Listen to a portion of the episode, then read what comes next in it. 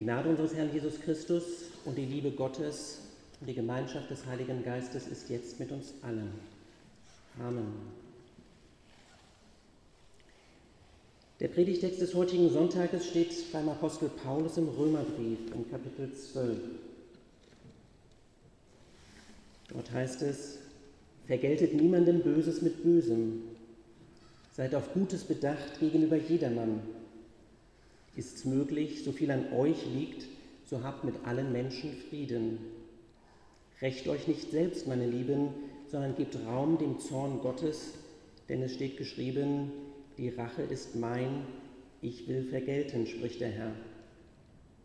Vielmehr, wenn deinen Feind hungert, so gib ihm zu essen, dürstet ihn, so gib ihm zu trinken. Wenn du das tust, so wirst du feurige Kohlen auf sein Haupt sammeln. Das Bild kommt natürlich aus dem Alten Testament und heißt also, dass mit den feurigen Kohlen durch deine Güte wirst du deinen Feind beschämen, dass er seine feindselige Haltung aufgibt. Und dann schließt Paulus an diesem Abschnitt, lass dich nicht vom Bösen überwinden, sondern überwinde das Böse mit Gutem. Ja, liebe Gemeinde, Römerbrief ist schwierig.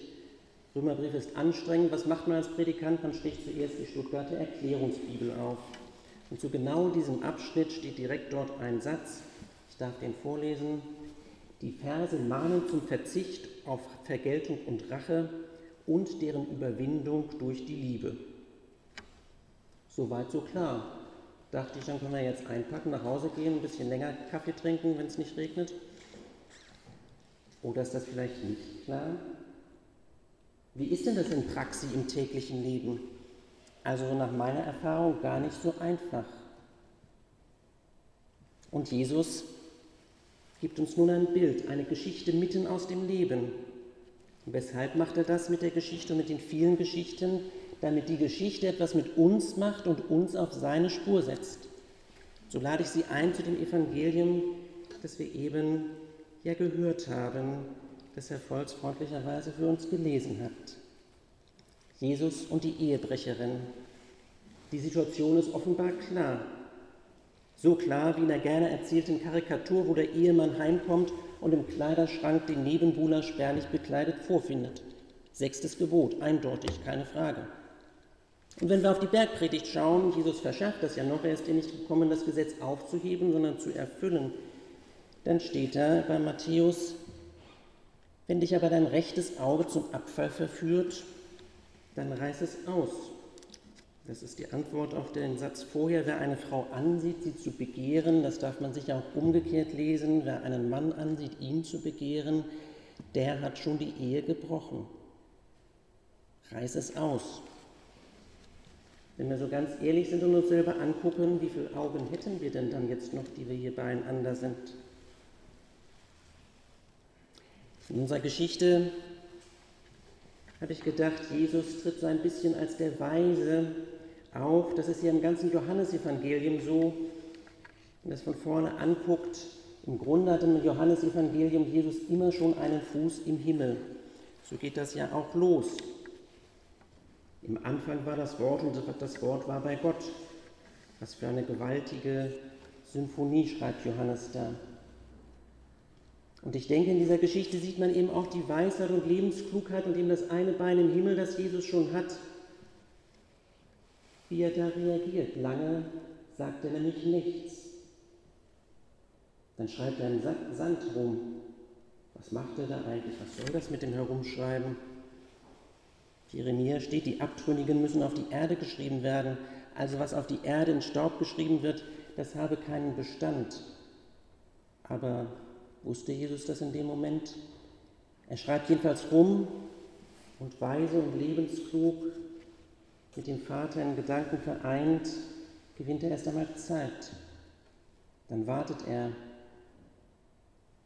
Dann sagt er den Satz, wer von euch ohne Sünde ist, der werfe den ersten Stein auf sie. Was mag da in dem Moment in der Frau vor sich gegangen sein, habe ich mich gefragt. Dann wartet er wieder und schreibt wieder auf der Erde herum und dann das Erstaunliche. Einer geht weg und dann der nächste und dann noch einer und am Ende sind sie alle fort.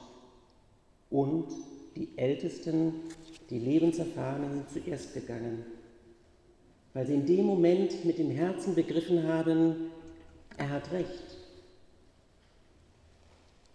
Wo sind Sie, Frau? Hat dich niemand verdammt? Niemand, Herr. So verdamme ich dich auch nicht. Geh hin und sündige hinfort nicht mehr. Man könnte auch sagen, ein Beispiel habe ich euch gegeben, das Evangelium sozusagen als Anwendung des Paulusbriefes, der übrigens mehr als eine Generation älter ist als das Evangelium. Also, ich würde sagen, lasst die Bilder und lasst die Geschichten groß werden in euch. Deshalb lesen wir ja Evangelium und deshalb finde ich das auch so wichtig, dass das Evangelium hier vorkommt und nicht auch nicht bei Corona gestrichen wird. Deshalb ist es überhaupt aufgeschrieben worden. Neuhochdeutsch heißt das Storytelling. Das ist ganz modern, da kann man Seminare zu belegen, das lernen. Ich habe das noch nicht gemacht, ich habe das just erst gehört, aber ich kann das wärmstens empfehlen. Wir müssen als Christen doch verdammt und zugenäht sprachfähig sein, was wir glauben, was wir leben und warum. Und nichts, auch im ganz weltlichen, profanen Bereich interessiert, so wie Biografien. Nichts bleibt so haften wie Geschichten und Bilder. Und das war auch schon vor 1950 Jahren daran, als man daran ging, all das aufzuschreiben, was bisher mündlich weitergetragen wurde und nur vereinzelt und fragmentartig aufgeschrieben war, im Jahr 70. Nicht 1970, sondern 70 nach Christus, als die Römer den Tempel zerstört haben, mitten in einer Krise. Das hat Israel mindestens so heftig getroffen, wie Covid-19 die Welt heute trifft. Welt- und Glaubenszeiten sind erschüttert. Krisenzeiten sind immer auch äh, Zeiten, sich zu besinnen und Orientierung zu bekommen. Und damals entstehen in einem Zeitraum von 40 Jahren vier Evangelium und begründen damit eine ganz neue Gattung der Literaturgeschichte. Das gab es vorher nicht. Tja, was wäre wohl ohne Krise gewesen? Vielleicht ist es ja genau so, dass Gott sich der Krise auch bedient. Nein, den Tempel hat er nicht zerstört, das haben die Römer gemacht. Aber er ist da und er macht was draus. Wenn Geschichten erzählt, ich könnte auch erzählen von David und Bathseba, wie er sich auf dem Dach des Königspalastes ergeht und dann badet eine schöne Frau. Oder von Josef und seinen Brüdern. Das wäre heute die alttestamentliche Lesung und ich hätte Lust gehabt, sie auch noch lesen zu lassen, aber in diesen Zeiten habe ich gedacht, Evangelium ist das Wichtigste. Josef, der wird verkauft. Was sind das für Geschichten, die in Familien zwischen Geschwistern passieren können? Denken wir an unsere Familien, wo wir herkommen, was wir mitbringen. Oder die Abrahamsgeschichte, alt und hochbetagt sind die beiden. Und dann aus dem Nichts erschafft Gott Leben, ein Kind. Unglaublich. Also was macht Gott daraus? Diesen Satz kann man ja auf unterschiedliche Weise lesen. Man kann einmal sagen, Gott macht etwas draus. Man kann auch sagen, Gott macht etwas draus. Gehen Sie damit einmal spazieren heute und denken Sie das für die Themen, die Sie gerade beschäftigen, die kleinen Themen und die großen Themen. Ich erzähle Ihnen noch eine Geschichte, die sich im 21. Jahrhundert zugetragen hat. Da heißt es,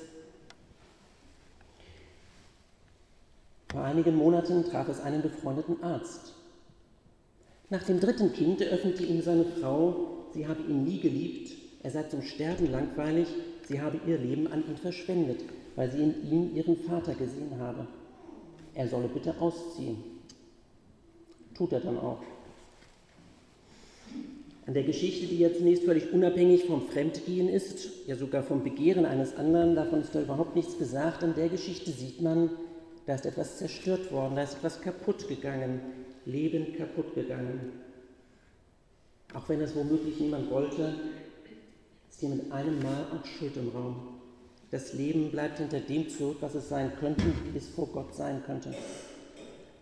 Sie können es auch einfach Schicksal nennen, aber doch All das und diese Geschichtchen und Geschichten, die wir mitbringen, weisen darauf, wozu Kirche, die eine große Kirche als die Gemeinschaft der Glaubenden weltweit, wozu Kirche gut ist. Kommt her alle zu mir, die ihr mühselig und beladen seid. Kirche ist ein Trostwerk. Und damit läuft sie natürlich quer zu allen modernen Kategorien der Unternehmensführung, der Wirtschaftlichkeit, KPI und wie die Zauberworte alle heißen. Das passt nicht. Und das hat in Kirche auch nichts zu suchen. Was nicht heißt, dass ein Blick von außen Beratung nicht gut und sehr notwendig sein kann. So verdamme ich dich auch nicht, sagt Jesus zu der Frau. Und das dürfen wir genauso auch als Wort an uns hören, wenn wir ja, wenn wir nicht weiter wissen, wenn wir verstrickt sind in unsere Vergangenheit, in etwas, das wir vielleicht furchtbar, furchtbar falsch gemacht haben, ja, und dann gibt Jesus den Auftrag der Besserung mit. Buße. Buße, das, steht, das steckt auch vom Wort hier Besserung drin. Da geht es um Heilung, da geht es nicht um Hinrichtung. Fast wäre das ja auch bei uns Lutheranern ein Sakrament geworden. Schade, es wäre so wichtig. Aber man hat damals gedacht, da ist jetzt nichts Sinnhaftes, nichts, kein Wasser wie bei der Taufe und kein Brot wie beim Abendmahl. Schade. Weil es nämlich eben nicht um den moralischen Zeigefinger dabei geht, bei Buße und darum, dass man etwas vermeintlich Unanständiges getan hat, sondern um Besserung, heil zu werden und gesund zu werden, zu Gott zu kommen, in die Beziehung zu kommen, zum Vater. Vergebung, ein Neuanfang. Das ist etwas Großes. Und das ist eben nicht einfach ein Ich bin okay, du bist okay. Der moderne Slogan stimmt einfach an der Stelle nicht. Natürlich im Sinne der Gnade von Gott her ja, aber im Leben gehen Dinge eben auch kaputt und die Dinge sind dann in der Welt. Und meines Erachtens und meiner tiefen Überzeugung nach ist Jesus dafür nicht gestorben, dass wir einfach sagen, ja, passt schon, ist okay oder sorry. Reiß das Auge aus. Zeit haben und Lust heute haben und können Sie heute Nachmittag einmal durch die Bergpredigt gehen. Und jedes der Gebote können Sie im Lichte der Bergpredigt ansehen und erkennen, dass wir scheitern. Ganz furchtbar. Und Generationen von Glaubenden sind da zerbrochen weil sie einen gnädigen Gott gesucht haben. Prominentes Beispiel Martin Luther. Er wollte das Gesetz erhalten und er hat sich angestrengt, noch und nöcher, fromm und im Gebet mit Gott verbunden in einer Weise, wie wir heute uns das gar nicht mehr vorstellen können, also zumindest fast alle. Wir fühlen uns doch schon fromm, wenn wir jeden Tag eine Viertelstunde Zeit mit unserem Herrn verbringen. Eine Viertelstunde, was ist denn das bitte? Wie viel sitzen wir an der Steuererklärung? Klammer zu. Martin Luther hat Gott am Ende gehasst, weil er ihm nicht näher kommen konnte, weil er sieht, ich schaffe das nicht. Ein befreundeter väterlicher Pfarrer hat einmal gesagt, alleine das dritte Gebot, den Feiertag heiligen, den ganzen Sonntag nur für Gott, den ganzen Sonntag nur in der Bibel lesen, das will ich doch gar nicht und ich bin Pfarrer, hat er gesagt. Und dann hat Martin Luther den Römerbrief neu entdeckt. Also noch einmal Paulus. Lass dich nicht vom Bösen überwinden, sondern überwinde das Böse mit Gutem. Ein neues Gesetz? Nein, das ist kein neues Gesetz. Paulus sagt wie in all den Briefen, ich ermahne euch, liebe Brüder. Also das ist ein brüderliches an die Hand nehmen. Das ist kein Befehlen. Wenn wir den Römerbrief angucken, dann müsste man jetzt eine ganze Woche den auslegen. Das können wir hier nicht tun. Kann ich auch gar nicht. Aber die Quelle des Römerbriefes ist, ein Mann bricht zusammen. Schlagen Sie Apostelgeschichte 9 auf und lesen das. Paulus vor Damaskus, damals hieß er ja noch Saulus. Das ist der Grund für den Römerbrief. Als Saulus auf dem Wege war und in die Nähe von Damaskus kam, umleuchtete ihn plötzlich ein Licht vom Himmel. Und er fiel auf die Erde und hörte eine Stimme, die sprach zu ihm, Saul, Saul, was verfolgst du mich? Herr, wer bist du? Ich bin Jesus, den du verfolgst. Steh auf und geh in die Stadt. Da wird man dir sagen, was du tun sollst. Wir sehen, was da rausgekommen ist. Lesen Sie gerne zu Hause noch einmal nach. Apostelgeschichte 9. Das ist eine Kraft Gottes. Evangelium ist eine Kraft Gottes, die rettet. Rettet. In der Übersetzung, die wir hier haben, steht drin, seine Kraft, die selig macht. Streichen Sie das durch, schreiben Sie rettet hin. Das ist nicht das Selig aus der Bergpredigt. Das ist eine Kraft Gottes, die rettet. Und vor Damaskus hat Paulus genau das begriffen, was das ist mit dem Kreuz von Golgatha, an dem Jesus hing und was das ist mit dem Geheimnis von Golgatha. Am Kreuz sagt Gott, ich halte das aus, was nicht auszuhalten ist. Das, was eigentlich nicht auszuhalten und nicht zu versöhnen ist. Sie haben die Bilder im Kopf, Sie bringen Ihr Leben ja mit. Den Ehemann oder die Frau, die in ein neues Leben gegangen ist. Der Tod, der mit ins Leben kam. Sie kennen ihre Lebensgeschichten, ihre Leidensgeschichten. Dafür stehe ich ein, sagt Jesus. Ich halte alle Widersprüche aus. Die, die in der Welt sind, arm, reich, Nord, Süd, schwarz, weiß, oben, unten, Mann, Frau, alt, jung, die in der Welt und die in mir selber. Und Glauben und Evangelium heißt, ich glaube ihm, dass ich Gottes liebstes Kind bin. In seiner Gegenwart lebe ich, wie ich leben kann. Da ist und da bleibt immer und immer Himmlisches, da ist und bleibt Menschliches und da ist und bleibt Sündiges in mir, aber versöhnt. Das hat Paulus erkennt, erkennen müssen. Deshalb ist er zusammengebrochen, weil Jesus gesagt hat, so nicht.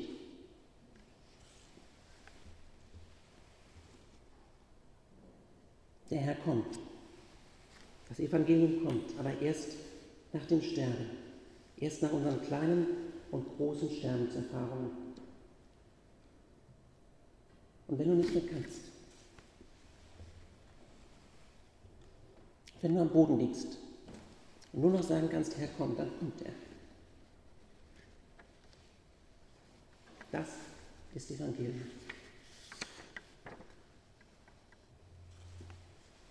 Ein mir bekannter Bruder war einmal in Südafrika.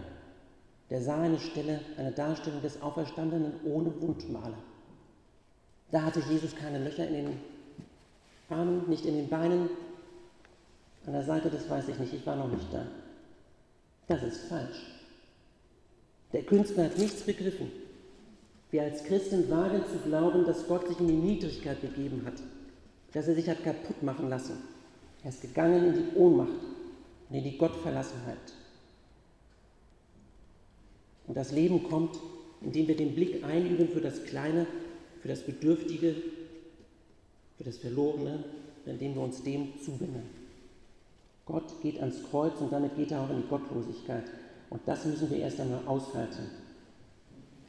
Und irgendwann, irgendwann, wenn du bleibst in diesen Bildern und in dem Storytelling, das tust und hörst und machst, wenn du bleibst im Evangelium, wenn du bleibst an Jesus Christus, dann kannst du irgendwann auch sagen, und wenn ich zur Hölle muss, so weiß ich, dass du, Herr, da auch bist.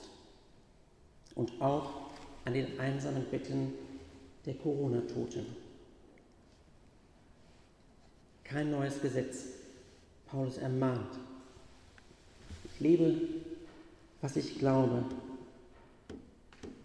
Und ein Bruder darf mir etwas sagen, aber nur, wenn der Bruder auch aus der Versöhnung kommt.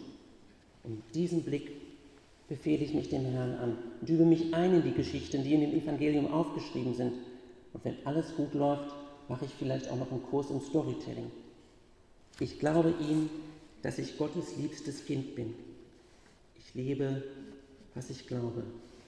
Amen. Und der Friede Gottes, der höher ist als alle unsere Vernunft, er bewahre unser Herzen und Sinne in diesem, der uns ausgehalten hat, wie wir sind und der uns immer wieder neu entgegenkommt. In Jesus Christus, unserem Herrn. Amen.